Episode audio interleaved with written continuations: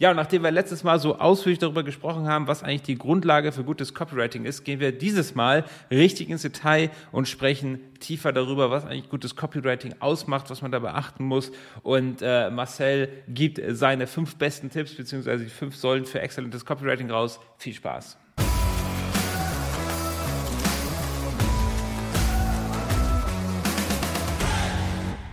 Ja, und bei mir ist immer noch der äh, liebe Marcel. Hallo Marcel, hast, hast du denn noch Lust auf äh, Podcast?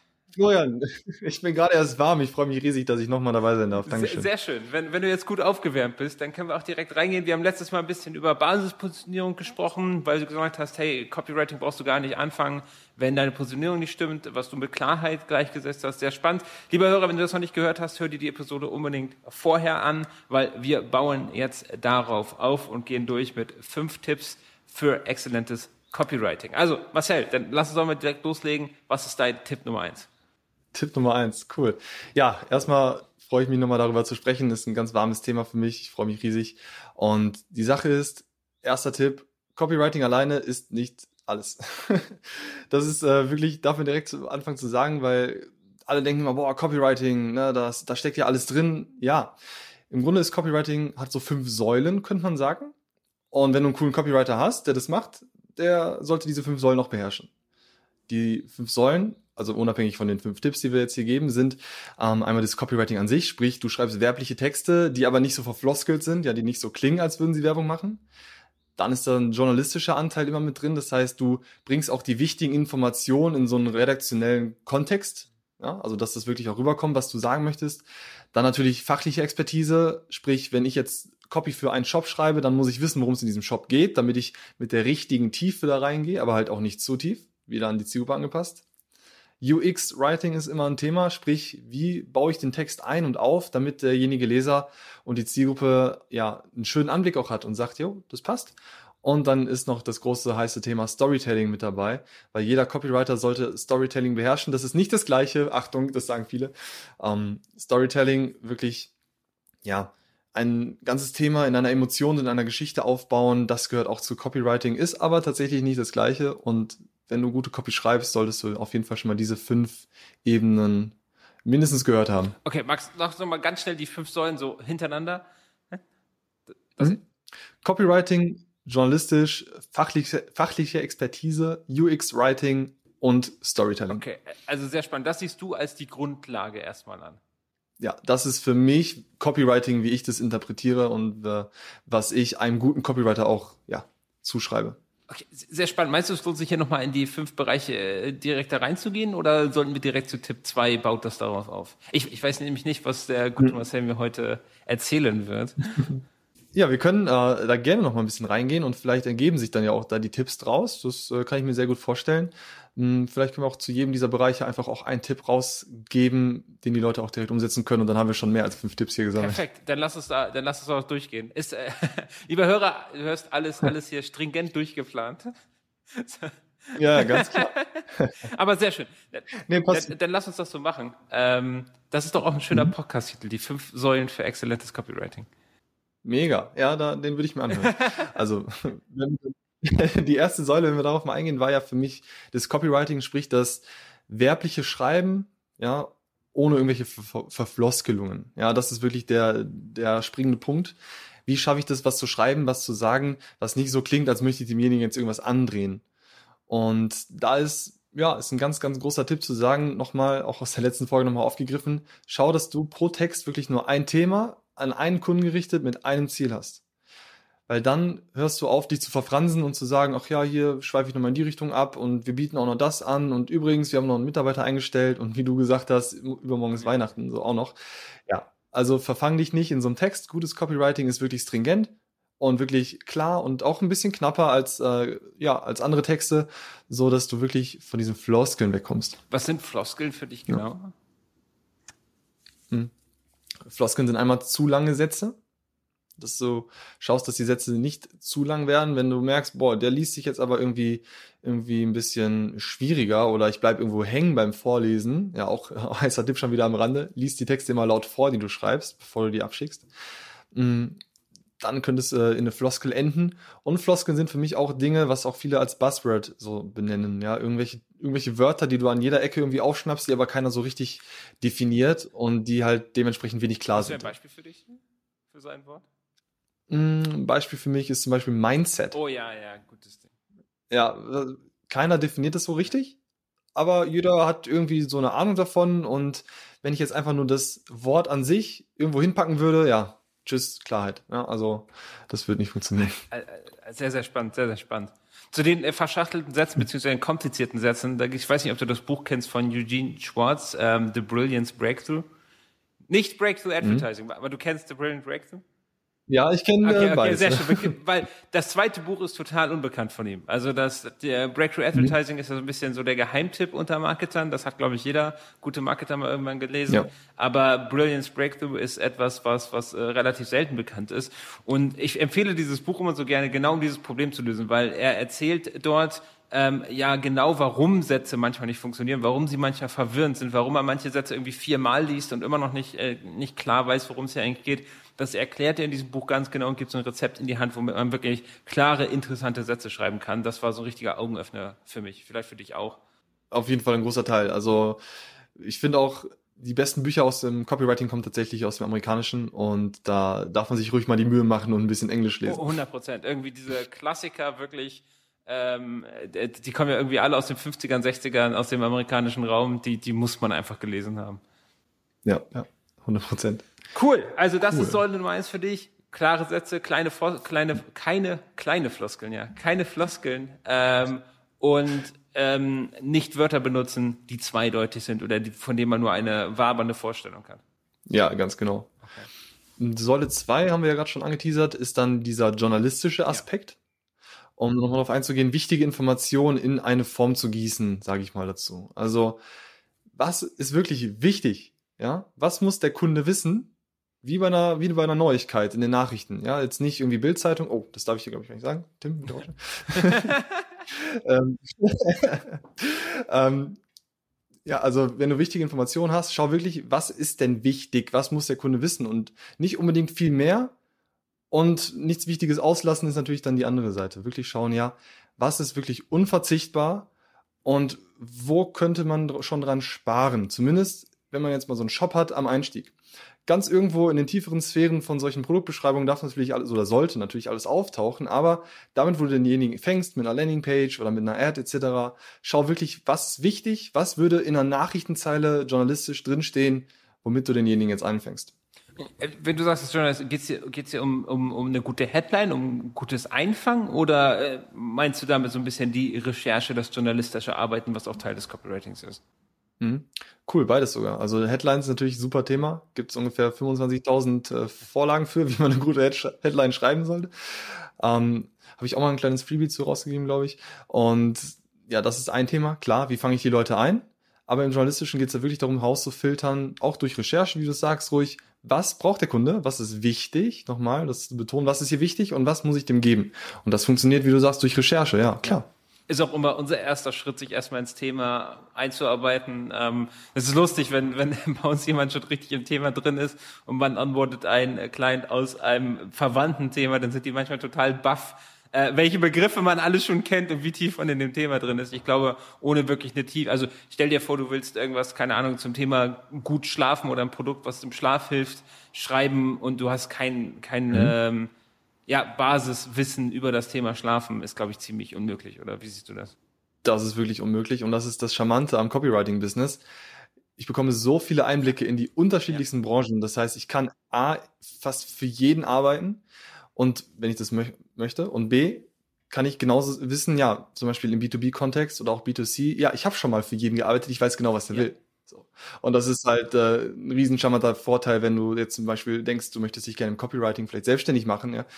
Du wirst einfach einen Einblick in so viele Branchen bekommen und äh, so viele Thematiken sehen, dass du tatsächlich eine riesengroße fachliche Expertise bekommst, wo sich viele Marketer vielleicht auch, äh, ja, auch dann nochmal dran danach umgucken, weil du wirklich weißt, okay, ich kenne so viele Bereiche, weil du schon so viele Briefings hattest, schon so viele Themen drüber geschrieben hast, dich damit auseinandergesetzt hast, ist unglaublich charmant. Ja, also da, da bin ich 100% bei dir. Das ist, glaube ich, so der, der Teil des Jobs, der auch wirklich lange, lange, lange interessant bleibt, weil man immer wieder einen neuen Kunden hat mit einem Thema, mit dem man noch nie zu tun hatte und dann da über die Zeit so ein mhm. richtiger kleiner Experte wird und werden muss. Ja, definitiv.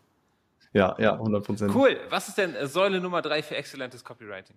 Säule Nummer drei habe ich genannt die fachliche Expertise. Ja aus der Sicht desjenigen Anbieters. Also wenn du jetzt eine Copy schreibst, dann schau vorher, hey, wie tief muss ich da reingehen, damit derjenige Kunde das auch wirklich checkt, was ich mache. Weil es gibt natürlich Produkte, die liegen fast auf der Hand, obwohl man darf nichts voraussetzen an der Stelle. Setz nie irgendwas voraus, dass der Kunde irgendwas weiß. Egal bei einem, ob du einen Kochlöffel verkaufst oder sonst irgendwas, nie irgendwas voraussetzen. Aber dann ist tatsächlich immer die Frage, wie fachlich tief muss ich da reingehen, um was zu erklären? Und dann auch zu schauen, ne, wie ausgewogen ist das, kann ich da vielleicht auch wieder ein bisschen was weglassen, das zahlt so ein bisschen auf diese zweite Säule ein, aber tatsächlich die fachliche Expertise, wie tief muss ich reingehen in ein Thema, um alles, ja, zu verdeutlichen, klar zu machen und setzt nie irgendwas voraus. Ja, ich glaube, das ist so eins der größten Fehler, gerade wenn man selber so im Produkt drinsteckt und so weiter. Und dann schreibt man irgendwo mitten im Thema äh, irgendwie los, keine Ahnung, entfernt Flöhe aus nassem Hundehaar und man hat gar nicht angefangen mit, ich habe einen Hund und der Hund ist gleich nass, wenn du weißt, was ich meine. Das ist einfach so, ja, so, mittendrin einfach äh, aufgegriffen. Ja, ich, wir sind alle irgendwie ein bisschen produktzentrisch äh, nach einer Weile. Ähm, als mhm. deswegen ist es auch manchmal gut, sich immer von außen dazu zu holen, der erstmal so mit der Vogelperspektive raufguckt und dann sieht, was was eigentlich so generell unklar ist. Ja, das ist ja auch der Hintergrund vom Mama-Test, über den wir in der letzten Episode gesprochen haben. Ja, ganz genau. Mega, mega wichtig. Ja. Okay, dann sind wir schon bei, bei Säule Nummer 5. Vier. Oh. Von also, fünf. Ja.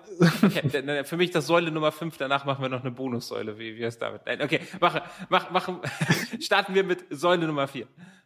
Jo, sehr gerne. UX-Writing habe ich dort angesprochen. Ich weiß gar nicht, ob der Begriff so bekannt ist oder ob sich da schon viele mit auseinandergesetzt haben. Cool, weil UX, das vielleicht schon eher, User ja, Experience, total, ähm, kennt man aus dem Design. Writing. Ja, ja, guck mal. Cool, habe ich ja ein neues Thema hier gedroppt für euch. Also UX Writing ist tatsächlich die Art und Weise, wie erscheint mein Text. Ja, wie groß sind die äh, die Fonts, wie abge ja, wie abgesetzt ist mein ist mein Absatz, wie tief ist der, wie viele Sätze schreibe ich überhaupt an ein Stück quasi dran, damit da irgendwie nicht so ein großer Block draus wird, etc. pp. Also das ist wirklich dieses äh, Augenmerk darauf, wie sieht das Ganze aus für denjenigen Leser, damit der auch wirklich, der Scanner, der einfach nur den Text überfliegt, dass der immer mal wieder so reinhüpfen kann und sagt, oh ja, hier bleibe ich jetzt hängen. Also wie man das vermeiden kann, dass derjenige Scanner vielleicht den Text nicht liest, was ja sehr schade wäre um das, für das ganze Thema. Mach einen lockeren, luftigen Text, das ist so mein, ja, mein äh, Giveaway an der Stelle viele Absätze sind immer tauglich. Schau, okay, wie fängt der Absatz an? Ja, was kommt da für ein Wort an erster Stelle oder an den ersten zwei Stellen? Woran kann jemand hängen bleiben? Und schau auch, wie groß sind die oder was sind das für Unterschiede zwischen den einzelnen Schriftgrößen, die du benutzt, etc. Also, wie sieht das fürs Auge aus? Das geht auch ins Copywriting-Thema. Viele Copywriter habe ich leider erlebt, die schmeißen einfach einen Text auf eine Word-Seite und sagen dann dem Kunden, ja, hier kannst du jetzt einbauen. Das ist für mich zu kurz gedacht. Ich möchte wirklich in den Shop reingehen und gucken, hey, an der Stelle sollte das so sein, hier solltest du dies, äh, den Absatz so machen und da vielleicht nochmal irgendwie einen Platzhalter etc. pp. Also wirklich auch fürs Auge schreiben. Sehr schön, dass du das ansprichst. Ich finde auch viel zu wenige Leute nutzen das oder viel zu wenige sehen das auch als Copywriting. Die sagen, wie gesagt, Copywriter, der liefert diesen Strom aus Worten, die einfach irgendwie ungefiltert in der Word-Datei landen und dann baut da schon irgendjemand ein und das sehe ich auch komplett anders. Können wir euch durch alle unsere Split-Tests in den E-Mails beweisen, dass Copyright, ein großer Teil des Copywritings auch ist, dass wie, wie führt man das Auge wo durch, wo setzt man Vertierung, wo setzt man eine Überschrift, was, was liest man, wenn man mhm. die E-Mail einmal in drei Sekunden durchscrollt, was bleibt da hängen, was nicht, das macht den gesamten Unterschied. Der, der, der beste Text kann aus meiner Erfahrung komplett, wirklich komplett ins, ins Bodenlose scheitern, wenn der nicht gut formatiert ist und nicht gut aufbereitet ist. Hundertprozentig. Und das gehört auch in die, äh, in die Arbeit des Copywritings, ja, finde ich. Da bin ich hundertprozent bei dir. Wie, also wir arbeiten da zum Beispiel gerne mit, mit Fettierungen, mit Überschriften, mit Aufzählungen, ähm, wie du sagst, den Text schön luftig gestalten. Was, was benutzt ihr da so? Mhm. Fettierungen sind immer ein gutes Thema, mache ich auch sehr gerne. Teilweise sogar auch komplett in Kapitelchen schreiben. Das kommt dann auf die Art und Weise, wo der Text erscheint und wie die Zielgruppe ist, ob das äh, angenommen wird, kann man auch machen. Hm, also Kapitelchen heißt in Großbuchstaben alles komplett durchzuschreiben. Ja. Das kann man ab und zu mal machen auf einer Landingpage oder in einem Content, äh, in einem Inhalt in Social Media etc. Dann auf jeden Fall Überschriftengrößen, verschiedene Größen benutzen. Da auch wieder wichtiger Tipp, nicht mehr als zwei oder drei maximal an Schriftarten und Größen verwenden. Auch ganz wichtig fürs Auge. Da wird jetzt der ein oder andere Designer drauf äh, anspringen, was ich hier sage. Und ja, das sind so die, die Dinge, die ich auf jeden Fall mache. Luftig schreiben heißt auch wirklich zu sagen, hey, ich mache nicht irgendwie so einen Zeilenabstand von 0,5, sondern ich lasse auch zwischen meinen Zeilen ein bisschen Platz und die Absätze natürlich auch noch, dass man sagt, hey, neues Thema, neuer Absatz kann man machen. Du kannst aber auch eigentlich nach jedem zweiten Satz einen Absatz machen, weil dann hast du wieder einen neuen Punkt, wo jemand wieder in den Text reinrutschen kann und sagen kann, hier lese ich weiter. Äh, niemand liest den Text Wort für Wort. Ne? Das ist auch was, was man echt lernen muss. Na. Das, äh, ja. man, man skimmt den durch, man liest mal interessante Teile und so weiter. Niemand wird anfangen und wirklich jeden, jeden, jedes Wort, jedes Komma lesen und dann am Ende, wenn er alles gelesen hat, entscheiden, okay, drücke ich auf den Button oder nicht. Es äh, macht wirklich ja. niemand wirklich mal austesten selber. Ne? Also wirklich zu schauen, hey, ich lasse den, Test, äh, den Text mal zwei Tage liegen ja. und schau dann mal wieder drauf und lese den einfach mal so runter. Wo bleibe ich hängen? Wo stolper ich? Wo überschlägt sich meine Zunge vielleicht? Wo habe ich einen Hänger im Kopf? Wo ist es nicht ganz klar? Und das ist auch unterschätzt zu sagen, hey, ich schreibe jetzt eine Copy und die kommt direkt rein. Nein, lass den mal, Text mal zwei, drei Tage liegen und dann liest den einfach mal schnell durch und schau, was passiert. Das ist ein guter Tipp, das mache ich übrigens mit all meinen LinkedIn-Posts. Ich schreibe die vor, ich habe so ein Trello-Board und ich schreibe die vor, so von, mhm. ich habe so eine Ideen, so eine Ideenspalte, dann schreibe ich sie vor und dann lasse ich sie in so einer überarbeiteten Spalte erstmal sitzen und dann setze ich mich irgendwann gut. hin und gehe jeden Text nochmal durch und korrigiere den und oft werden die Texte also wirklich nochmal doppelt so gut. Also wirklich ungelogen, Absätze gestrichen, nochmal ein Wort hinzugefügt, noch eine Vertierung dazu und hinterher ist wirklich doppelte Qualität. Also das lohnt sich wirklich sehr, man kann es nicht in einem Rutsch machen. Also ich habe gemerkt, Beiträge, die ich wirklich so schreibe, veröffentliche, das sind die schlechtesten. Ja, mega. Cool, dass du die Erkenntnis schon gewonnen hast. Die gebe ich auch immer allen weiter. Das ist wirklich, ist ein großes Ding. Genauso mit dem laut Vorlesen auch. Ja, ja. ja total, total. Okay, dann kommen wir jetzt zu äh, Säule Nummer 5, beziehungsweise Säule, die Bonussäule für die Leute, die nicht zählen können. Was ist, was ist das? ja, herzlich willkommen zur Bonussäule. Die große Säule, die auch immer mit Copywriting oder oft mit Copywriting gleichgesetzt wird, ist das Storytelling. Ja. ja? Storytelling übersetzt, eine Geschichte zu erzählen. Ja, viele sagen, ja, du bist doch Copywriter, du machst doch Storytelling. Ja, nicht zwangsläufig. Es ist äh, doch ein Unterschied zu sagen, ich schreibe ähm, werblich oder ich schreibe halt eine Geschichte. Am besten machst du beides. Dass derjenige, du hattest vorhin das Beispiel mit dem äh, Hund und dem Floh, ja, dass die Geschichte dann wirklich einsteigt. Ja, was mit dem Hund draußen, ne, wenn er nass ist, dann kann dann kann dieses Shampoo wirklich Flöhe aus dem nassen Hundefell raus und so. Und schon hast du ein kleines Bild geschaffen, eine kleine Geschichte. Und das ist wirklich ein Punkt, den man beachten sollte dass so eine Geschichte, so was Emotionales, wo Symptome angesprochen werden von der Zielgruppe, wo die Zielgruppe wirklich sagt so, boah, jo, so fühle ich mich heute Morgen. Krass, genau das ist mein Thema. So, das ist Storytelling und das ist nochmal eine Schippe obendrauf, deswegen auch die Bonussäule 5, die wirklich sagt, jo, wenn du dein Copywriting mit den anderen Säulen plus Storytelling verpackst, ja, dann Prost Mahlzeit, viel Spaß, du äh, kannst wahrscheinlich in Rente gehen. Ey, ich muss auch sagen, also Storytelling ist ja, keine Ahnung, in den letzten zehn Jahren so ein Buzzword in der, in der Copywriting-Szene. So, und es gibt ja mittlerweile jo, ganze jo. Storyteller, Copywriter und, und, so weiter. Ich muss aber sagen, vielleicht kannst du mich da jetzt wirklich positiv überraschen, ich kenne kein gutes Buch zu dem Thema. Also ich habe unzählige Bücher gelesen, teilweise auch einfach abgebrochen, weil ich sie so schäbig fand. Ähm, und mhm. es gibt natürlich so die Klassiker, Heros in tausend Gestalten oder äh, es gibt auch noch so einen anderen Klassiker, wie man, wie man einen spannenden Roman schreibt oder sowas. Das ist auch so, ich weiß nicht, ob du das Buch kennst. Die ja. sind zwar cool, aber die sind für Geschichtenerzähler und nicht für Copywriter gemacht. Wie, kennst du da irgend, genau. irgendwas, was man wirklich jedem empfehlen kann, wo du sagst, das macht dich zu einem besseren Storyteller? Boah, krass, ja, das ist mir nämlich auch schon aufgefallen. Ich habe auch schon mit vielen Storytellern gesprochen, wo die ihre Kenntnisse herhaben. Ganz viele einfach auch aus der, ja, aus dem Learning by Doing, das bleibt nicht aus, ja. Und Geschichten erzählen und Storytelling mit Copywriting zu verbinden, ist tatsächlich ein Unterschied. Was ich da auf jeden Fall empfehlen kann, ist das Buch Klarheit von René Borbonus. Wer da reinschauen möchte, der wird erstmal denken, was hat denn das jetzt mit Copywriting zu tun? Und was hat das jetzt mit Storytelling zu tun? Wenn du da mal reinguckst, das mal durchliest und in die Metaebene schaust, wie ist dieses Buch aufgebaut, dann hast du eigentlich da die perfekte Geschichte gefunden. Also wirklich das ganze Buch ist quasi eine Anleitung, how to Storytelling, Klarheit reinbringen, Copywriting reinbringen. Und es ist wirklich gar nicht äh, wirklich darauf ausgelegt für Marketer, für Copywriter etc., sondern ja, es ist eigentlich so ein Buch, das geht so ein bisschen an die, ja, an die mentale Fitness, in diese Richtung geht das eigentlich. Und wie man Klarheit in Kommunikation reinbringt, aber wie das geschrieben wird, da kann man sich sehr viel von ah, sehr, sehr schönes Buch, das kannte ich selber noch nicht. Das äh, übrigens, wir verlinken die Bücher mal. Ähm, wir haben ja jetzt schon äh, mhm. Brilliant Breakthrough angesprochen. Ähm, das Buch, mhm. ähm, ich verlinke auch mal der, der Heroes in tausend Gestalten. Das ist zumindest, das ist auf jeden Fall eine wunderschöne Anleitung, wie man eine Geschichte schreibt, aber leider ein bisschen klobig und groß für ähm, fürs Copywriting. Ich verlinke auch, wie man, das Ziel des ist übrigens, wie man einen verdammt guten Roman schreibt. Ähm, da geht es auch darum, wie man ja. wirklich eine Geschichte baut. Ist auch sehr, sehr spannend, aber es fehlt halt so ein bisschen der Copywriting-Aspekt, beziehungsweise man muss sehr viel einfach mhm. wegschneiden für sich selber. Ja, das, das merke ich auch immer wieder. Ich, ein Buch, wenn ich noch eins nennen darf, ist äh, das Buch Texten können. Also Texten können heißt es einfach. Ähm, boah, die Interpretin weiß ich gerade gar nicht mehr auswendig. Aber auf jeden Fall, das ist ein riesengroßes Buch. Und wieder, du kannst 20 Seiten davon rausnehmen und die sind cool, weil sie dir Storytelling erklären. Aber der Rest ist tatsächlich dann, sind viele andere Themen, ne? aber das kann man auf jeden Fall dann Von mitnehmen. Von Daniela ja. Rohrig anscheinend. Rohrig, genau, ja, die Frau Rohrig, die ähm, Texterin, die hat das cool erklärt, auf jeden Fall. Aber wie gesagt, dann nehmt euch den Teil für Storytelling da raus. Ja. Okay, sehr schön. Einfach zu merken für alle äh, Werner-Fans, rührig ist, glaube ich, das ist das erste Assoziation, die ich hatte. Ja. Naja, nicht so weit abgleiten. Okay, sehr cool. Packe ich alles in die Show Notes. Ähm, für dich zum Lesen kenne ich beide, beide Bücher kenne ich auch noch nicht, weder Klarheit noch Texten können. Sehr spannend. Äh, Gibt es zum Thema Storytelling noch, noch etwas zu sagen? Gibt es da für dich noch so, ich meine, man, man hört es so, äh, okay, erzähl eine Geschichte und ich denke jetzt, wenn man gerade auf LinkedIn äh, guckt, ist das auch bei vielen Leuten angekommen. Es wird ja teilweise auch ein bisschen overused, habe ich das, habe ich das Gefühl. Mhm. Ähm, wie, wie setze ich Storytelling oh, ja. richtig ein? Ja, ja, overused ist echt wirklich so, dass äh, viele Leute da irgendwas in der Geschichtsform pressen wollen, weil sie gehört haben, dass das irgendwie gut funktioniert. Das funktioniert leider manchmal nicht so gut in der Umsetzung. Hm, ich habe mir immer selbst geschworen, ich fange bei einer Mikrogeschichte an. Also Mikro im Sinne von klein.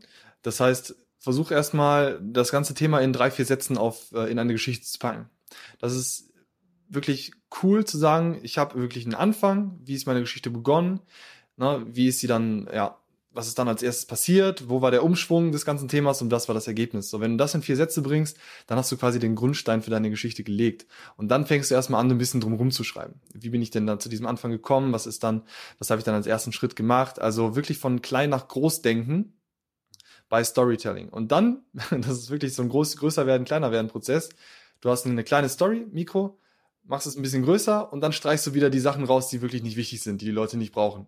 Aber dann kommt eine coole Geschichte raus und du merkst, es ist halt wirklich nicht, äh, ich mach das mal eben, so, ne? sondern das braucht ein bisschen Zeit. Und wenn du dich dafür entscheidest, ich möchte jetzt zum Beispiel einen, ähm, einen Shop auch darin aufbauen, der eine Geschichte erzählt, ja, dann nimm dir die Zeit dafür, fang klein an, wie ist die kleinstmögliche Geschichte, dann schmück sie schön aus und dann streich wieder alles raus, was nicht mehr wichtig ist, um das zu verstehen. Ja, und da sind die anderen äh, für die anderen vier Ebenen dieser, dieses Copywritings greifen halt das auch wieder. Spannend. Das, äh, das mache ich definitiv nicht so. Das werde ich mal ausprobieren.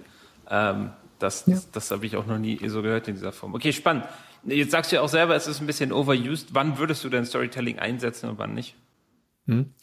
Ich würde Storytelling dort einsetzen, wo ich wirklich den Menschen ja was Emotionales mitgeben möchte möchte ich, bin ich jetzt an einem Zeitpunkt äh, in einem Shop oder was äh, oder bei einem bei Social Media Content, wo ich den Leuten einfach nur was verkaufen möchte oder ich bin an einer Stelle angekommen, wo die Leute einfach nur eine Bestellung aufgeben möchten, dann wäre vielleicht da eine große Story dort zu schreiben nicht am richtigen Platz. Aber wenn du in der Phase bist, zu Beginn, wo deine Marke aufgebaut wird, wo Emotionen, Vertrauen aufgebaut wird, Kundenbindung, dann nutzt, äh, nutzt Storytelling weil dort kannst du den Leuten so viel schönes Vertrauen ja mitgeben und so viel sich hineinfühlen in die Situation. Da ist es auf jeden Fall sehr, sehr gut anerkannt und das ist auch eine lange Phase im Vergleich zu den anderen Phasen. Also ruhig öfter Storytelling benutzen, wenn du gerade, wenn du gerade launchst oder ein neues Produkt auf den Markt bringst und dann am Ende wirklich nur in dieses, ja, verkäuferische rein. Okay. Ja, das, das macht Sinn. Also Storytelling da nutzen, wo ich wirklich tiefe Emotionen und Verbindung schaffen möchte. Ich sehe halt, wie gesagt, auch, äh, du sagst es ja selber, schlecht umgesetzt. Ich habe das Gefühl, jeder hat jetzt irgendwie steht unter Druck, äh, Storytelling machen zu müssen und dann liest man so ganz wilde LinkedIn-Posts mit wirklich äh, haarsträubenden äh, Ansätzen, um das Storytelling reinzubringen. Das hast du sicher auch schon mal gesehen. Das kann ja auch ganz schön ins Gegenteil ja. gehen. Ne? Ja, ja, das kann wirklich so tatsächlich, wenn man zu viel schreibt, zu weit ausschmückt, dann kommen auch äh, ja die entsprechenden Negativreaktionen. Ja, was willst du uns hier jetzt erzählen? Oder na, so ich will euch da nicht, äh, nicht irgendwie aufscheuchen oder sowas. Es ist super cool, das kannst du alles machen. Aber wie gesagt, da wo es sinnvoll ist, wo wirklich der Nutzen da ist, zu sagen, ich möchte jetzt eine Emotion übertragen, dann bitte, ja, dann Vollgas, äh, Storytelling, Copywriting und äh, los. Aber da, wo es wirklich, wo du selber schon merkst, boah, ich mühe mich gerade ein bisschen ab und es ist gerade ein bisschen schwer, das so zu verpacken, ja, dann solltest du es auch nicht machen. Okay, schön, Marcel. Das ist doch ein äh, schönes Schlusswort. Solltest du auch nicht machen. wenn, wenn du Copywriting, äh, lieber Hörer, lieber nicht machen solltest, dann, äh, ich denke, das ist ein genereller Tipp. Ein externer Copywriter nutzen wir übrigens auch teilweise, ist immer cool, manchmal um eine Außenperspektive zu bekommen. Also wir nutzen das zum Beispiel ähm, auch für, für LinkedIn-Posts ähm, generell. Ich finde, die Außenperspektive ist im Copywriting auch ein, ein sehr großer ähm, sehr großer Teil. Manchmal ist man einfach zu produktzentrisch und braucht diesen Blick von außen. Ähm, wenn du diesen Blick von außen brauchst, dann verlinke ich Marcel äh, in den Shownotes natürlich auch. Ähm, am besten kontaktierst du ihn bei LinkedIn, der macht auch sehr, sehr interessanten Inhalt. Darüber habe ich ihn auch kennengelernt und da kannst du ihm gerne folgen. Ansonsten soll es das heute gewesen sein. Schreib wie immer gerne eine Rezession bei iTunes und wir uns das nächste Mal wieder. Bis dahin, dir eine gute Woche.